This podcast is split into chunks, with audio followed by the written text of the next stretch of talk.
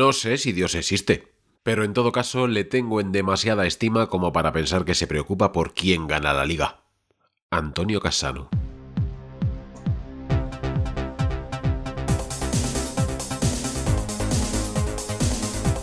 Podcast Podosférico. Historias, anécdotas y curiosidades del fútbol internacional en poco menos de media hora. Con la dulce y aterciopelada voz de Luis Tejo.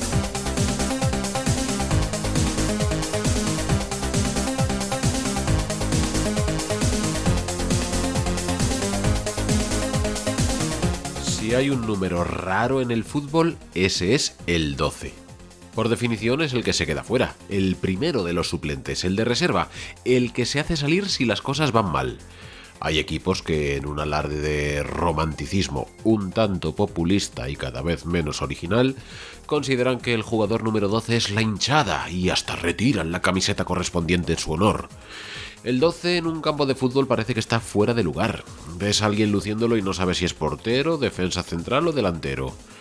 A pesar de eso, el podcast podosférico ha sido capaz de llegar a 12 episodios. Si sobrevive a esto ya aguanta lo que le echen. Si te has perdido alguno de los anteriores, ya sabes que los tienes todos en iVoox, en Spreaker o en tu plataforma de podcast favorita. Eh, por si eres nuevo y no sabes de qué va, eh, bienvenido al podcast Podosférico, un rinconcito de poco menos de media hora que dedico a hablar de fútbol, digamos, diferente. Historias extrañas y curiosas, jugadores olvidados, equipos llamativos pero semi desconocidos, en definitiva, cosas que probablemente no te contarán en otro sitio, porque no sé tú, pero yo ya estoy aburrido de poner la tele o la radio o abrir la web de algún periódico y que los protagonistas sean siempre los mismos. Desde aquí intento poner mi granito de arena para que haya más variedad. No nos entretengamos con tanta explicación y pongámonos en marcha de una vez. Soy Luis Tejo, hoy es miércoles 27 de enero, el árbitro mira el reloj, pita el inicio del partido y empieza el duodécimo episodio del podcast Podosférico. ¡A por ellos! Atiende, llegan las noticias.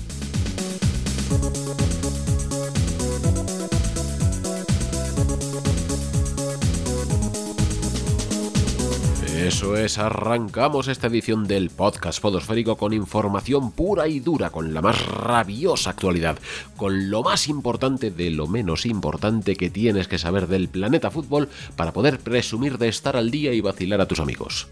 La primera noticia llega de China, donde la Federación Nacional ha decidido adoptar una medida nueva que es eh, bastante polémica, volver a convocar nacionalizados en la Selección Nacional de Fútbol. Mucha gente allí no ve la idea con buenos ojos porque dicen que si son el país más poblado del mundo no les hace falta traer gente de fuera pero el nivel de juego del equipo no dice lo mismo. Así, el seleccionador ha podido llamar otra vez, un año después, a El Quesón de Oliveira, media punta brasileño que juega en el Guangzhou Evergrande. Iba a haber convocado a más gente, pero la cuarentena se lo ha impedido. Para contentar a los más tradicionalistas, la convocatoria de El Quesón tiene condiciones. Le pondrán traductor personal, pero está obligado a aprender al menos una palabra en mandarín cada día. Y además los entrenadores y los demás jugadores se referirán a él por su nombre adaptado al chino, que suena algo parecido a Aikesen. Eh, lo raro es que él, que o como se llame, no sepa ya algo de chino, porque lleva en clubes del país desde 2013. Desde Turín nos llega una historia tan rara como chunga y que demuestra una vez más que la justicia funciona demasiado despacio. El 3 de junio de 2017 el Real Madrid y la Juventus jugaron la final de la Champions con victoria para los blancos. En la ciudad italiana se reunió muchísima gente para ver el partido en una pantalla gigante que se instaló en la plaza de San Carlo, en pleno centro. Sobre las 10 y cuarto de la noche más o menos, un grupo de cuatro ladrones accedió a la plaza con intención de robar joyas y relojes a los hinchas concentrados allí. Pero no tuvieron mejor idea, no me preguntes por qué, que llevar gas pimienta y echárselo a sus víctimas. Al huir de la nube tóxica se produjo una estampida que dejó 1.500 heridos y dos fallecidos. En su momento los cuatro ladrones fueron condenados a 10 años de prisión cada uno. Bueno, pues hoy mismo un tribunal ha sentenciado también a Chiara Appendino, entonces y todavía ahora alcaldesa de Turín, a 18 meses de cárcel por homicidio culposo. Según la acusación, ella tenía que haber previsto lo que podía pasar y por tanto haber cancelado la proyección en las pantallas. La alcaldesa dice que acepta la decisión porque no le queda más remedio, pero que la apelará porque no entiende que la responsabilicen a ella de lo que hicieron cuatro locos. Y por una vez, y sin que sirva de precedente, yo le tengo que dar la razón a una dirigente política. ¿Qué culpa tendrá? No sé si te has enterado de que hay un virus por ahí rondando que, entre otras cosas fastidiosas, está haciendo que los partidos de fútbol en todo el mundo se jueguen sin espectadores. Yo pensaba que a efectos prácticos iba a dar lo mismo, porque el balón es igual de redondo y las porterías no cambian de tamaño, haya gente en la grada o no. Pero resulta que sí que influye o eso creen unos investigadores austriacos de la Universidad de Salzburgo, que se han puesto a analizar unos cuantos partidos del Red Bull, el equipo de su ciudad. Dicen que desde que las gradas están vacías ha bajado hasta un 20% la cantidad de situaciones emocionales, es decir, broncas entre jugadores o con el árbitro, entradas agresivas, faltas tácticas, ese tipo de cosas.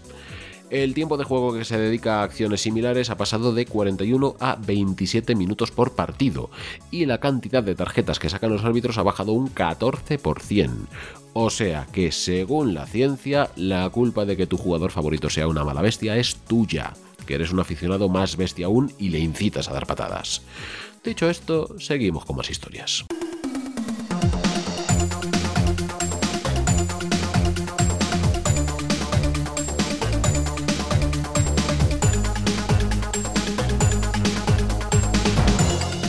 No sé si alguna vez en tu vida te habrás interesado por el fútbol internacional más allá de la Premier y de la Liga Italiana. Si estás escuchando este podcast, doy por hecho que sí. Hay un país que raramente sale en la prensa porque sus participantes, en comparación con otros torneos, son flojuchos pero que tiene mucha tradición. Me refiero a Israel, esa nación con una liga más bien peculiar en la que parece que todos los equipos se llaman igual. Maccabi de no sé qué, Hapoel de no sé cuántos, no tienen mucha originalidad con los nombres. Bueno, pues hoy voy a explicarte a cuento de qué pasa esto, por qué hay tan poca variedad y qué significan estos nombres tan raros.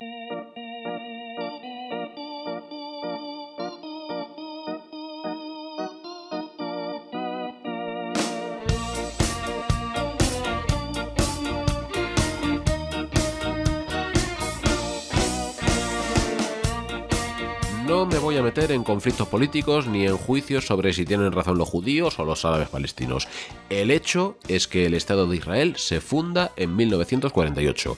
Antes de eso había comunidades judías tanto en aquel territorio como repartidas por el mundo, sobre todo por Europa aunque estas comunidades estaban más o menos integradas en sus sociedades, solían crear sus propias asociaciones, tanto para mantenerse unidos como porque a veces estaban discriminados y no les dejaban participar en las de los demás. Estas asociaciones surgieron en gran medida a finales del siglo XIX, cuando el deporte y la gimnasia empezaban a ponerse de moda, pero además muchas veces tenían ideologías políticas.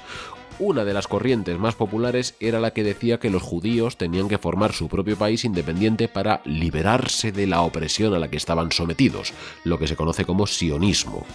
Utilizaron el nombre Maccabi como homenaje a los macabeos, un grupo que en el siglo II a.C. se rebeló contra el imperio seleucida, que era el que en esa época dominaba Israel.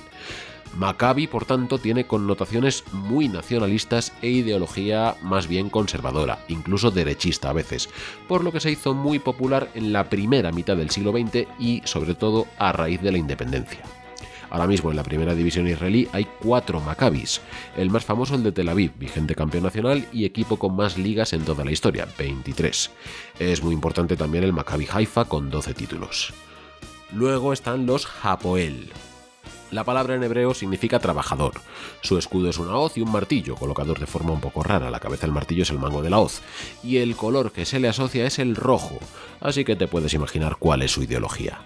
El primer Japoel fue el de Haifa y se creó en 1920 en la época en la que todavía mandaban por allí los británicos tras la Primera Guerra Mundial, como equipo deportivo del sindicato Histadrut. La idea gustó y fueron surgiendo Hapoeles por todas partes, hasta el punto de que ahora en primera división hay 5 y en segunda otros 12. Es importante también el de Tel Aviv, 14 veces campeón, y el de Petah Tikva, el mejor del país en 6 ocasiones. Y también tienes a los Beitar, son sionistas como los Maccabi, pero mucho más radicales. Existen desde los años 20 y aunque por razones obvias lucharon contra los nazis, su ideología es tan derechista en lo político y tan exaltada en lo religioso que hay quien dice que son directamente fascistas. El nombre Beitar es una abreviación de Berit Trumpledor, en referencia a un sionista que murió en una batalla contra los árabes en esa época. El Beitar más conocido es el de Jerusalén, seis veces campeón y famoso porque sus hinchas son gentuza de lo más racista. Por puro miedo, el club es el único del campeonato que jamás ha fichado a un futbolista árabe. Bueno, puedes imaginar que todos estos bloques, los Maccabi, los Hapoel y los Beitar, se llevan bastante mal entre sí y que cada vez que se enfrentan, es decir, constantemente, saltan chispas. ¿Y tú que pensabas que el fútbol de Israel no tenía nada interesante? Bueno, cambiamos de tema antes de llevarnos algún golpe.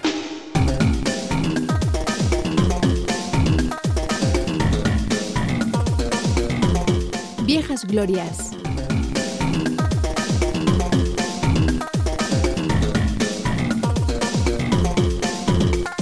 El reto que planteé la semana pasada era un poco rebuscado aunque si has estado medio atento a las noticias en este mes, lo deberías haber sacado sin problemas. Llevamos tiempo diciendo que Cristiano Ronaldo ha batido el récord del jugador con más goles marcados en partidos oficiales, y la pregunta era ¿a quién se lo había quitado? ¿Quién tenía ese récord antes? El primer acierto a través de Twitter fue Torca HD. Le aplaudimos, aunque premio económico todavía no hay. Cuando tenga patrocinadores u oyentes que me hagan donativos, me lo plantearé. La respuesta correcta, por supuesto, era Joseph Bican.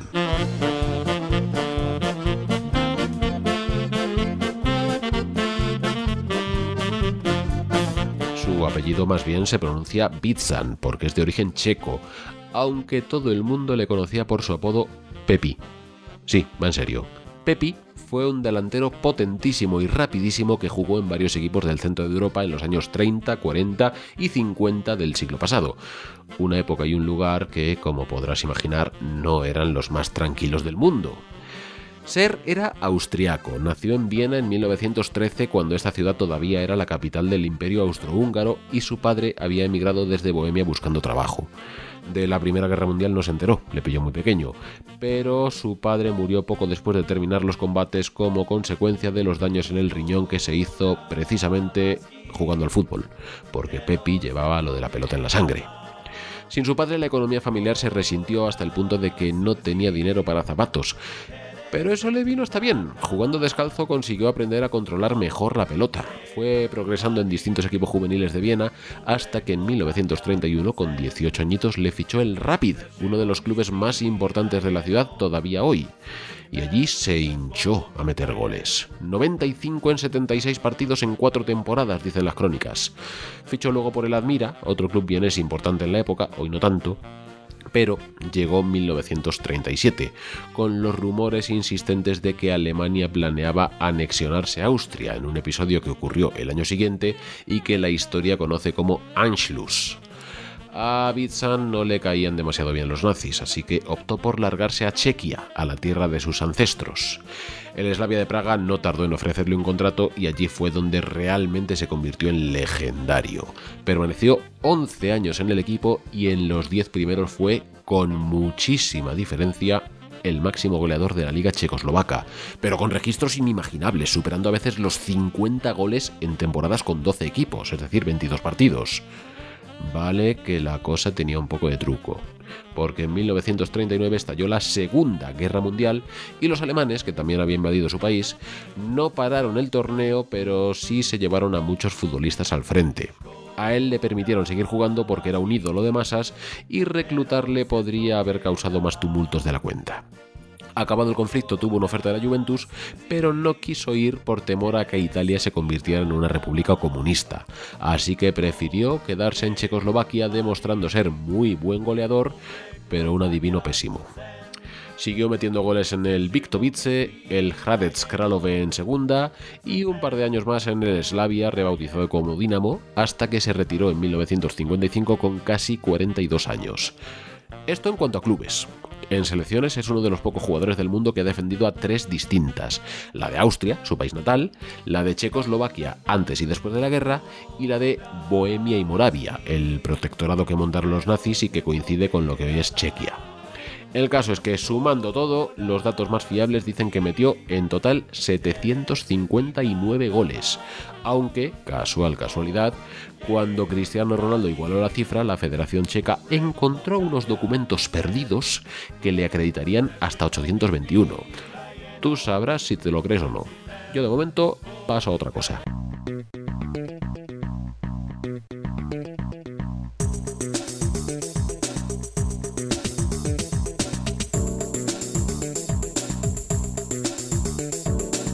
El equipo de la semana.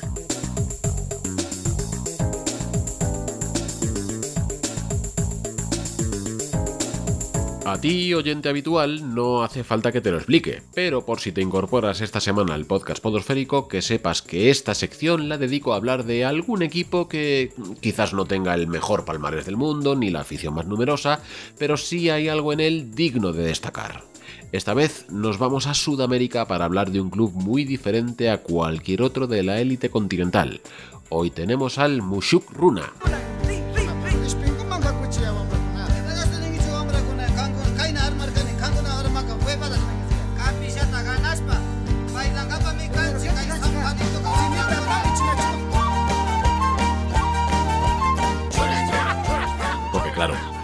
Miras la historia del fútbol sudamericano y ves que todos los equipos grandes los fundaron los ingleses que iban a comerciar a finales del siglo XIX, o bien representan a distintos colectivos de inmigrantes de todo el mundo que se establecieron en aquella tierra, o son creaciones de los criollos de las ciudades. Hay una comunidad tradicionalmente olvidada en el balompié latino, los indígenas. Precisamente por eso surgió el Mushukruna Sporting Club en la ciudad de Ambato, en medio de la cordillera de los Andes, en Ecuador. En esa parte del mundo hay mucha proporción de población quechua que no tenía su equipo propio porque los clubes tradicionales de la ciudad, el Maracá y el Técnico Universitario, tienen otros orígenes. En general los indígenas siempre han estado discriminados porque se les consideraba atrasados, gente sin cultura válida solo para las tareas del campo pero en esto que los quechuas de Tunguragua, que es la provincia donde está Ambato, les dio por organizarse. Como ningún banco les concedía créditos para emprender sus proyectos, unos cuantos crearon una cooperativa para autofinanciarse e ir mejorando poco a poco sus vidas. Y a esta cooperativa le pusieron de nombre Mushukruna, que en quechua significa hombre nuevo. El nombre era muy significativo porque la intención del proyecto era ayudar a la gente que no tenía recursos a salir adelante, a rehacer sus vidas, a convertirse en nuevas personas. El caso es que les salió bien, y la iniciativa, que empezó reuniéndose en un parque porque ni siquiera tenían local propio, ahora ya cuenta con 25 oficinas repartidas por todo Ecuador. Cuando vieron que la cosa iba más, decidieron crear el equipo de fútbol de la cooperativa, para darse a conocer y para llenar de orgullo a su pueblo. En palabras del presidente Luis Chango, elevar la autoestima de los indígenas, sacar jugadores de las comunidades y que en los próximos años haya por lo menos un indígena en la selección. El Mushukruna, que viste de rojo, verde y blanco y se le apoda el Ponchito, porque en su escudo aparece un hombre vistiendo la prenda típica, nació en 2003 y jugó al principio en categorías provinciales, poco a poco ascendiendo hasta consolidarse en la Serie A a partir de 2013. En general suele ser de los equipos que luchan por la permanencia, de hecho alguna vez ha bajado y vuelto a subir, pero por el extraño sistema de repechajes y eliminatorias del fútbol ecuatoriano también ha tenido ocasión de participar en la Copa Sudamericana. Al principio solo tenía jugadores indígenas, pero a medida que fue creciendo incorporó futbolistas de otras etnias e incluso internacionales, hasta el punto de que, cosa rara, ahora mismo no tiene quechuas en la plantilla. Pero aún así, el pueblo lo sigue sintiendo como suyo y, cuando el virus lo permite, va a animarlo con sus ponchos al estadio de 8.000 espectadores que se han construido en Echaleche, un barrio de Ambato a 3.250 metros sobre el nivel del mar. El Mushukruna, por cierto, tiene buena reputación en el fútbol ecuatoriano porque, salvando las distancias, son como Leibar, un equipo pobre, con un 10% del presupuesto de los grandes del país, pero sin un centavo de deudas y pagando las fichas de sus jugadores siempre al día. A ver qué tal se le da esta temporada que empezará el 19 de febrero. Venga, a otra cosa.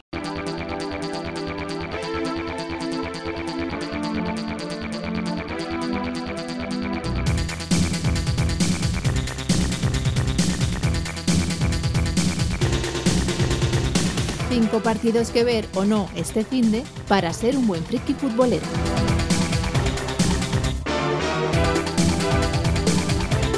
Por supuesto, como todas las semanas, este es el momento de la agenda, de que tomes nota de los partidos que tienes que ver para ser un panenquita de categoría especial. Apunta. Orlando Pirates, Kaiser Chiefs, sábado 30 a las 14.30 horas. El Derby de Soweto, los dos equipos más importantes de Johannesburgo son rivales encarnizados desde 1970, cuando unos cuantos jugadores del Pirates, liderados por Kaiser Motown, se enfadaron con la directiva porque veían injusto el reparto de las primas tras una gira por Suazilandia y se montaron su propio equipo. Ambos son posiblemente los dos clubes con más hinchas de Sudáfrica y protagonizan uno de los enfrentamientos más intensos de todo el continente y algunos dicen que de todo el mundo. AFC Wimbledon, Milton Keynes Dons. Sábado 16 horas. Partido muy morboso y con mucha historia detrás. El antiguo Wimbledon, el que jugó en la Premier League en los 90 con Vinnie Jones en el centro de la defensa, se fue de Londres para mudarse a Milton Keynes, una ciudad a 70 kilómetros, por capricho de unos directivos.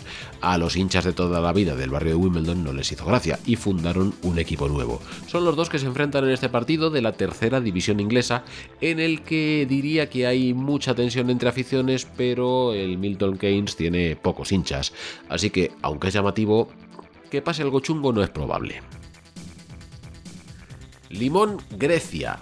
Sábado a las 22 horas. Sí, lo confieso, he incluido este partido del campeonato de clausura de la Primera División de Costa Rica solo porque me hacen gracia los nombres de los equipos. Soy así de básico.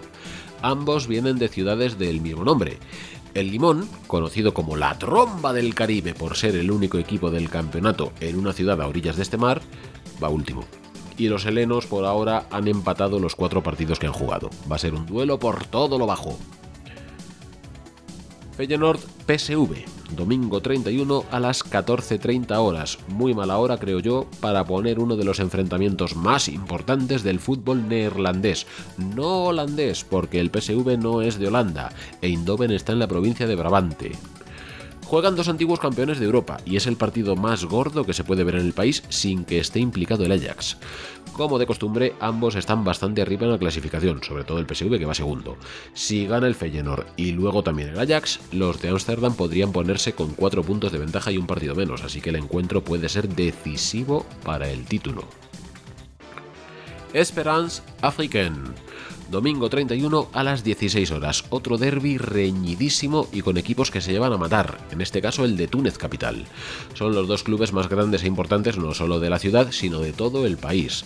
En principio, el Africain representaba a las clases pudientes y a los barrios ricos de la ciudad, mientras que el Esperance, que curiosamente tiene una historia de más éxitos, era el club más popular, aunque todas esas fronteras con el tiempo se han diluido. Lo que no ha desaparecido es el odio que tienen entre ellos. El partido se juega en el Estadio Nacional de Radés. Ahora con el virus igual no hay mucho jaleo, pero en condiciones normales yo no me acercaría por allí ese día. No te podrás quejar de lo completo que viene el fin de semana, ¿eh? Pues venga, vámonos, que se nos está haciendo tarde.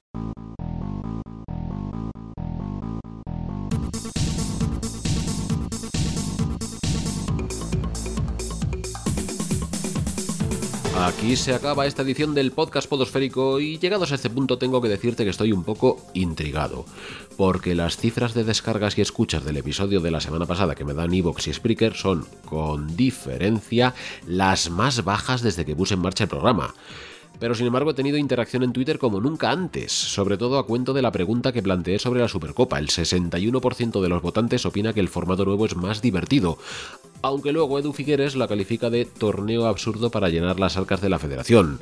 Don Eduardo apuesta por copiar el estilo inglés, partido único final de temporada, y Robin Friday piensa como yo, el formato mola pero que se juega en España. A ver qué opináis del dilema moral que tengo esta semana, porque hay una noticia que no he incluido en la sección correspondiente porque me quiero extender un poco más. Nike acaba de firmar un contrato de patrocinio con el futbolista Kawan Basile, que juega en el Santos en Brasil, por tres años de duración con opción a dos más. No se han publicado las cifras del acuerdo, y probablemente no tengas ni la menor idea de quién es el tal Kawan. No me extraña, porque se trata de un crío de 8 años que juega en el equipo sub-9 del Santos, que dicen que es buenísimo y que ya ha ganado varios premios individuales, como el de mejor jugador de varios torneos regionales, pero que no deja de ser un mocoso de 8 años que han publicado en Instagram una foto del niño firmando el contrato y el boli es más grande que su mano. Y bueno, esa es otra. La foto que te digo la ha compartido su agencia de representación. Porque sí, a esa edad ya tiene representante. Es el récord de precocidad. Hasta ahora el futbolista más joven en firmar un contrato comercial había sido Rodrigo, el que hoy está en el Real Madrid, cuando tenía 11 años. Te estarás preguntando qué piensan los padres de Cowan de todo esto. Pues el padre, Andresiño, que fue jugador del Corinthians en los 90, está encantado y dice que su niño tiene mucha calidad técnica y una voluntad absurda de ganar. Entonces hay quien ve esto como una oportunidad de detectar talento cuanto más temprano mejor para ayudarle a prosperar y a que se convierta en un futbolista brillante para dar más espectáculo, alcanzar mayor nivel de excelencia y todo eso. A fin de cuentas, niños prodigio ha habido siempre en todas las artes y los hemos tolerado sin mayor problema. Aunque bueno, a mí esto de hacer trapicheos con niños nunca me ha hecho mucha gracia, me parece hasta inmoral. Y si esto no cae de lleno en la categoría de explotación infantil, poco le falta. En este caso, en principio, no se aplica porque Andresiño fue futbolista profesional y no le debe faltar el dinero. Pero me da mucha rabia esos padres que pretenden aprovecharse de sus hijos para que les arreglen la vida. No sé, yo lo veo feo. ¿Tú qué opinas de este asunto? Cuéntamelo en Twitter, ya sabes, arroba podosférico. Para la semana que viene te dejo con otro reto, muy fácil esta vez, pero no vale usar Google. ¿Sabes quién fue el primer país que se proclamó campeón del mundo y cuándo? ¿Seguro? Mira que tiene truco. Venga, contesta si te atreves, ya sabes, en los canales habituales. Y por hoy terminamos. Te dejo con un poco de música de Elvis Presley, posiblemente el tipo menos futbolero del mundo. Pero tengo dos excusas. La primera que mola un huevo. Y la segunda que se usó en un anuncio que si tienes cierta edad seguro que recuerdas. Pitido final, acaba el partido, nos vamos a descansar hasta la próxima jornada. Soy Luis Tejo, me despido por hoy y espero verte en la convocatoria del próximo miércoles. ¡Feliz semana!